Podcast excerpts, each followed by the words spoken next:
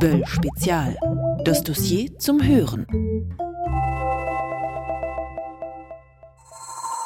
Künstliche Intelligenz. Wer denkt da eigentlich? Hallo Siri. Hallo, Anna. Wie wird das Wetter heute? So wird das Wetter heute. Es ist kein Regen in der Vorhersage für heute zu sehen. Siri in unserem iPhone sagt uns, wie das Wetter wird. Alexa, die Software von Amazon, kann unseren Backofen vorwärmen. Und Samsungs Sprachassistent Bixby kann Gegenstände, die vor die Kamera gehalten werden, erkennen und im Netz recherchieren. Schöne, smarte Welt. Intelligente Maschinen und smarte Assistenten können immer mehr Dinge, die bisher nur Menschen konnten. Lesen, schreiben, interagieren und mehr oder weniger verstehen. Was bedeutet das für unser Leben? Und wie wird künstliche Intelligenz die Art und Weise verändern, wie wir kommunizieren, arbeiten, lernen und konsumieren? Über diese Fragen wurde geredet bei der Konferenz Netzregeln 2017, veranstaltet von der Heinrich Böll Stiftung und dem Branchenverband Bitkom. Und das wollen wir jetzt vertiefen in diesem Böll-Spezial. In der vierteiligen Podcast-Serie werden wir uns auseinandersetzen mit Visionen und Vorurteilen und eine Bestandsaufnahme machen. Unsere Vorstellung von künstlicher Intelligenz ist geprägt durch Science-Fiction-Romane und Filme aus Hollywood. Terminator, Blade Runner, Her, Odyssey 2001. Meist spielen sie mit der Idee einer superintelligenten Maschine, eines Roboters außer Kontrolle, einer Welt, in der Maschinen fühlen können. Doch was ist wirklich möglich? In Folge 1 dieser Podcast-Reihe geht es darum, die Grundlagen zu klären. Was ist eigentlich künstliche Intelligenz? Wer denkt da? Wo wird künstliche Intelligenz eingesetzt und welche Probleme gibt es? Was ist künstliche Intelligenz? Bei der künstlichen Intelligenz ist es mal ganz platt gesprochen die Idee, dass wir Softwaresysteme, die entweder auf unserem Smartphone oder Computer oder auch in einem Roboter sind, aufschlauen, sodass sie ihre Aufgaben so erledigen, als wären sie halt ein Stück weit intelligent. Aljoscha Burchardt forscht seit zehn Jahren am Deutschen Forschungszentrum für künstliche Intelligenz in Berlin. Intelligenz ist in der Psychologie ein Sammelbegriff für die kognitive Leistungsfähigkeit eines Menschen. Aber was das genau meint, ist schon beim Menschen nicht so ganz leicht zu sagen. Meint es die analytischen Fähigkeiten? Gehören auch die emotionalen dazu? Künstliche Intelligenz, wie sie heute in der Praxis und in der Wirtschaft stattfindet, sind Technologien, bei denen Maschinen irgendwie so ähnlich werden, dass wir Menschen das Gefühl haben, da sei was intelligent. Was wir manchmal übrigens auch bei Hunden oder bei Tieren ja auch denken. Joachim Fetzer ist Wirtschaftsethiker und setzt sich mit philosophischen und ethischen Fragen rund um die Digitalisierung auseinander.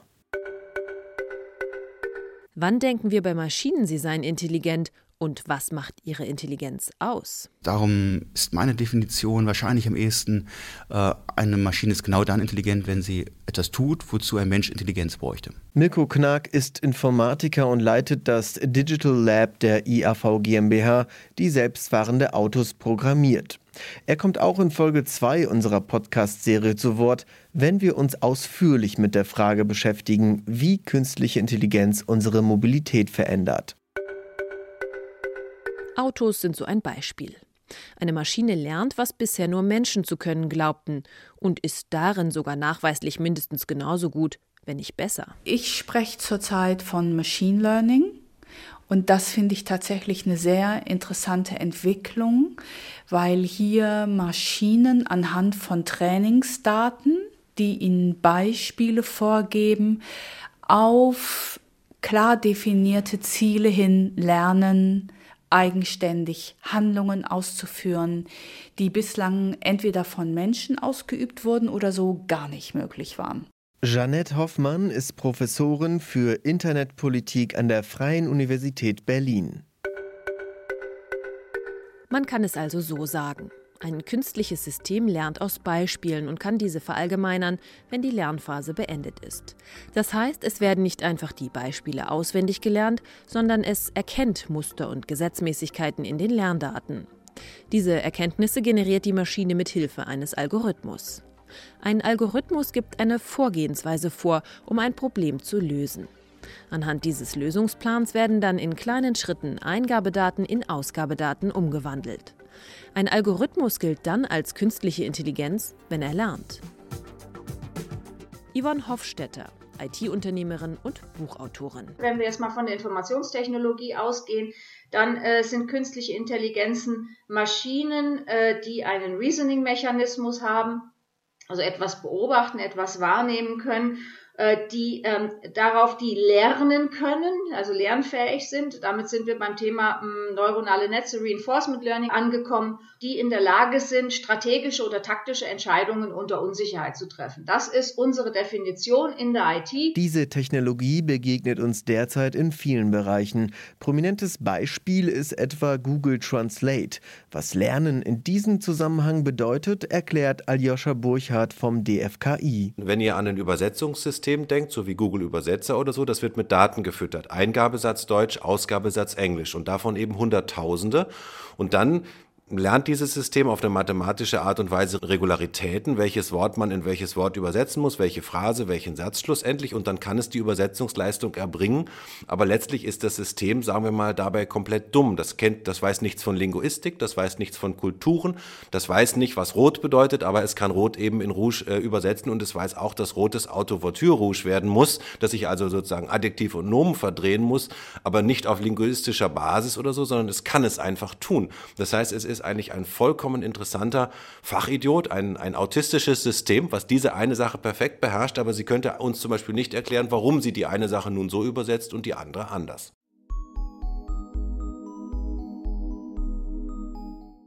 Warum aber dieser Hype um maschinelles Lernen und künstliche Intelligenz jetzt? Schließlich gilt eine Konferenz im Jahr 1956 am Dartmouth College in New Hampshire als Geburtsstunde der künstlichen Intelligenz. Sie ist also mehr als 60 Jahre alt. Doch erst in den 1980er Jahren wurden die ersten künstlichen neuronalen Netze entwickelt, wie wir sie heute kennen. Diese Netze bilden das Neuronennetz des menschlichen Gehirns nach und haben die vielversprechende Eigenschaft, ihre Regeln von Grund auf selbst zu lernen.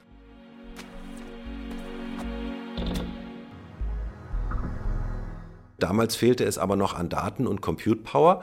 Und so hat man erstmal mit anderen Verfahren gearbeitet die letzten 20 Jahre. Und das sind dann eben diese, die, die Verfahren, die jetzt heute den großen Hype eigentlich gebracht haben. Wir haben Daten, wir haben Compute Power, wir können übersetzen, wir können ein Auto steuern, wir können Menschen im Go schlagen. Künstliche neuronale Netze bestehen aus sehr einfachen, dafür aber extrem vielen miteinander vernetzten mathematischen Funktionen.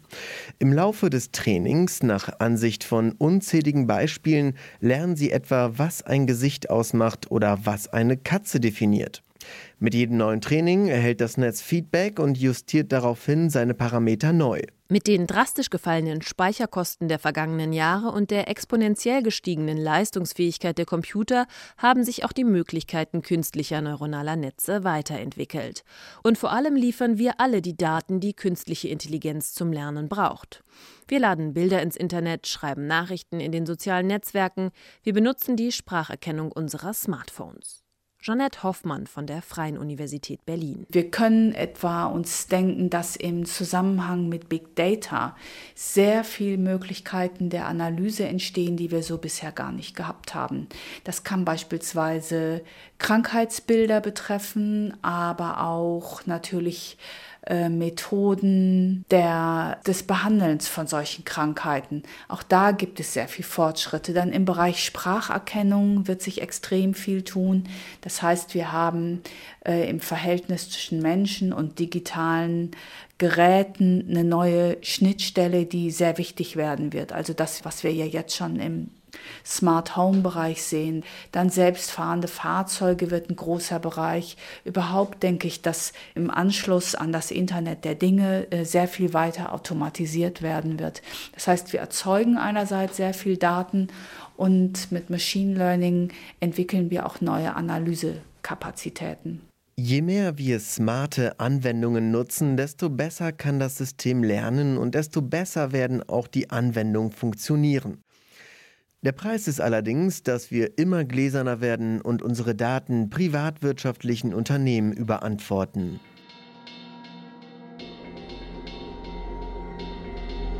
Ein aufsehenerregendes Beispiel dafür, was künstliche Intelligenz leisten kann, ist 2016 das Programm AlphaGo, vom Google-Labor DeepMind entwickelt. Das Programm AlphaGo hat gegen den besten Go-Spieler der Welt gewonnen. Das Brettspiel Go gilt lange als zu komplex für Computer, weil es dabei auch auf Intuition ankommt. DeepMind fütterte das Programm erst mit mehreren Dutzend Millionen Zügen aus menschlichen Partien. Dann spielte die Software Millionen Spiele gegen sich selbst und analysierte, welche Züge sie ans Ziel bringen, nämlich jene Züge, die Menschen mit großer Wahrscheinlichkeit nicht spielen würden. Inzwischen gibt es ein weiteres System, AlphaGo Zero. Das System hat das Spiel selbst gelernt und zwar nur aufgrund der Spielregeln. Ihm wurden also keine menschlichen Spielpartien als Datenbasis gegeben. AlphaGo Zero ist damit um Längen besser geworden als die Vorgängerversion AlphaGo. Das System hat also eigenständig gelernt und sich immer weiter verbessert.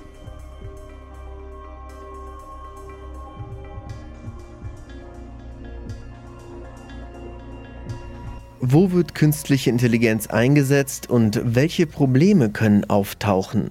Künstliche Intelligenz gilt vielen Unternehmen als die Zukunftstechnologie. Alle großen Tech-Firmen arbeiten mit künstlicher Intelligenz. Amazon, Google, Microsoft, Facebook, IBM.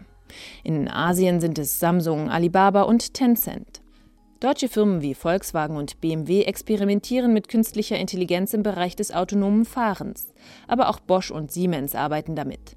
Bosch hat gerade angekündigt, bis 2021 300 Millionen Euro in KI-Forschung zu investieren, weil bald kein Produkt mehr ohne auskomme. Die Verheißungen sind also groß und es gibt viele Beispiele, wo KI das Leben von Menschen verbessert. So gibt es eine Software, mit der blinde Menschen in Indien mit Hilfe der Linse ihres Smartphones die Welt vor sich aufnehmen können und das Smartphone sagt ihnen, wenn sich Menschen, Gegenstände oder Hindernisse in ihrer Nähe befinden. Oder in der Altenpflege in Japan werden bereits jetzt Roboter eingesetzt, die mittels KI gesteuert werden. Jeanette Hoffmann also es wird ja schon sehr viel Machine Learning eingesetzt. Das ist uns vielleicht gar nicht überall bewusst im Bereich der Spracherkennung, im Bereich von Suchmaschinen, überhaupt in sehr vielen Empfehlungsalgorithmen steckt bereits Machine Learning drin, aber auch in öffentlichen Überwachungssystemen.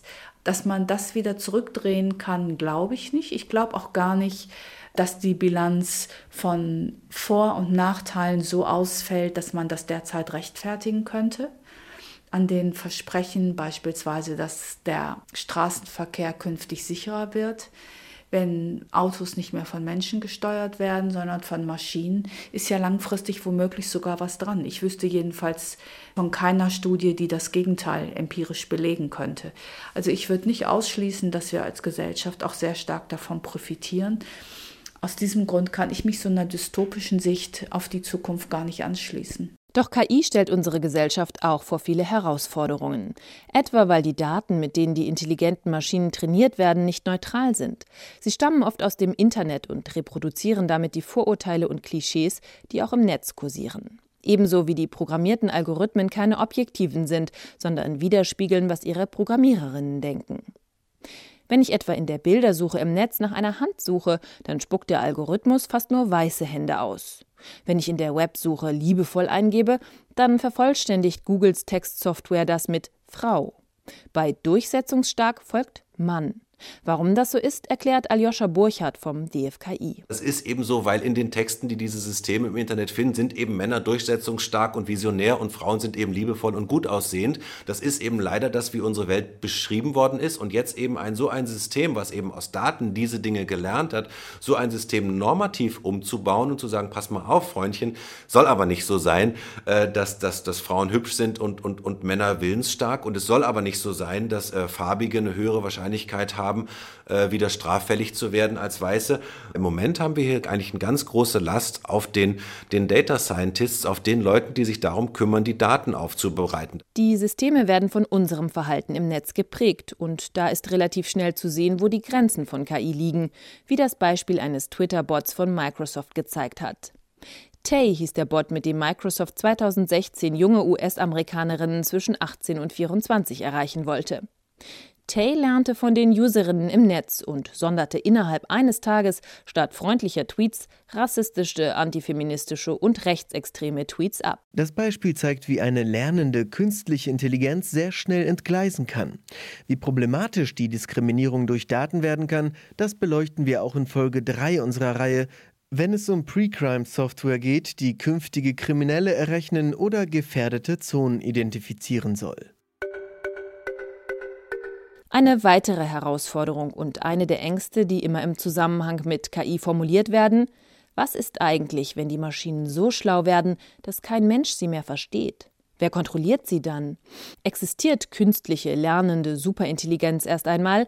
Gibt es dann eine Möglichkeit für uns, sie zu bändigen?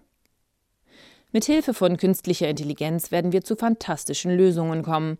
Doch wir wissen eigentlich nicht, wie die Systeme das gemacht haben, weil wir es intellektuell nicht mehr verstehen. Müssen wir also darauf vertrauen, dass die Maschinen schon die richtige Lösung gefunden haben? Die Buchautorin Yvonne Hofstetter ist skeptisch. Diese KIs, die haben sogenannte Diskriminierungsfähigkeit. Äh, diese KIs müssen diese Gruppe beispielsweise aufteilen in Kriminelle, Nicht-Kriminelle, Terroristen, Nicht-Terroristen, guter Bürger, schlechter Bürger. Das heißt, wir kommen hier über diese KIs, über diese Mechanismen äh, zu einem Selektionsmechanismus, zu einer Selektionsmethode. Und ähm, Dadurch, dass diese Selektionsmethode statistisch arbeitet, sind hier inhärent auch Fehler die passieren. Also kann sein, dass sie der Gruppe schlechter Bürger zugeordnet werden, aber eigentlich sind sie guter Bürger. Aber das ist halt einfach so, das ist systemimmanent. Wir arbeiten mit Statistik. Wenn es heißt, sie sind männlich und sie liken bei Facebook Britney Spears, sie sind mit 67 Prozent Wahrscheinlichkeit homosexuell, naja, dann besteht eben auch noch die Möglichkeit, dass sie mit 33 Prozent eben nicht homosexuell sind. Und sie haben also hier diese Unschärfe. Das ist eben schon ein Risiko für die Menschen, weil wir ähm, im Grunde genommen überhaupt keine Transparenz haben, äh, wie diese Mechanismen funktionieren, ähm, wie die Modelle ausschauen, die dahinter liegen, äh, ob die Daten auch, auch richtig vollständig neu, äh, sauber sind, auf denen diese Entscheidungen getroffen werden. Und deswegen ist es eben riskant. Aljoscha Burchardt vom DFKI meint, wir sollten künstliche Intelligenz nicht dämonisieren. Ja, also die haben keine eigenen Antriebe, die, die wollen nichts erreichen, die wollen uns nicht irgendwie äh, intelligenzmäßig ablösen oder irgendwas. Woher sollten sie? Ja, die sind genau für ihre Aufgabe von uns gemacht und die erledigen sie. Also diese Hollywood-Fantasie, die kann ich mit den heutigen Systemen überhaupt nicht teilen. Und das sind auch alles Inselbegabungen. Das eine System spielt Go, das andere fährt Auto, das dritte übersetzt. Aber dass die drei sich jetzt plötzlich zusammentun und sagen, hey, ich bin der autofahrende, Go spielende Superübersetzer und morgen die ganze Welt, das sehe ich nicht kommen. Wie intelligent und menschlich Maschinen werden können, wird aber durchaus diskutiert, wenn auch kontrovers. Was ist einzigartig am Menschen und was unterscheidet ihn von der Maschine? Diese Frage ist für den Wirtschaftsethiker Joachim Fetzer eine Leitfrage für die Zukunft. Der Mensch bleibt für ihn der zentrale Bezugspunkt. Es gibt so eine empirisch schwer zu greifende innere Welt, die auch die Hirnforschung nicht erdacht hat, die aber als egal ob es sie gibt oder nicht, die für unsere Kultur so wesentlich ist, dass es da ein Ich, eine Subjektivität mit einer Geschichte oder wie auch immer man das ausdrücken kann, gibt. Das ist die Basis für Rechtssysteme und für viele andere Punkte. Und dieses Element von Menschsein, was für die Freiheitsgeschichte wesentlich ist, ist in dieser KI einfach mal nicht enthalten. Wie also wollen wir in unserer Gesellschaft mit den Möglichkeiten der künstlichen Intelligenz umgehen? Sie könnte in vielen Bereichen einen großen Fortschritt bringen, in der Medizin, in der Pflege, im Verkehr. Auf der anderen Seite birgt sie Risiken, die wir heute noch nicht absehen können. Mit diesen Fragen beschäftigen wir uns in den weiteren Folgen dieser Podcast-Serie. In Folge 2 soll es jetzt um eines der wichtigsten Anwendungsgebiete gehen, um selbstfahrende Autos und wie KI unsere Mobilität verändern wird. In Folge 3 diskutieren wir dann Pre-Crime-Software und Social Scoring. Und in einer vierten Folge geht es um die Frage, wie KI von Politik und Gesellschaft kontrolliert werden kann. Wenn Sie mehr zum Thema lesen möchten, sei Ihnen das neue Heft Böll-Thema Digital ist okay, Chancen des Wandels empfohlen. Böll-Thema ist das Magazin der Heinrich-Böll-Stiftung. Sie können es auf der Internetseite www.böll.de gratis bestellen. Alle Folgen dieser Podcast-Serie können Sie auf Spotify, Deezer und Soundcloud hören oder als Podcast abonnieren.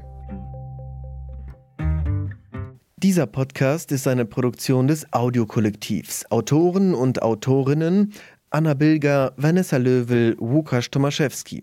Musik Frame Tracks. Gesprochen haben Łukasz Tomaszewski und Anna Bilger.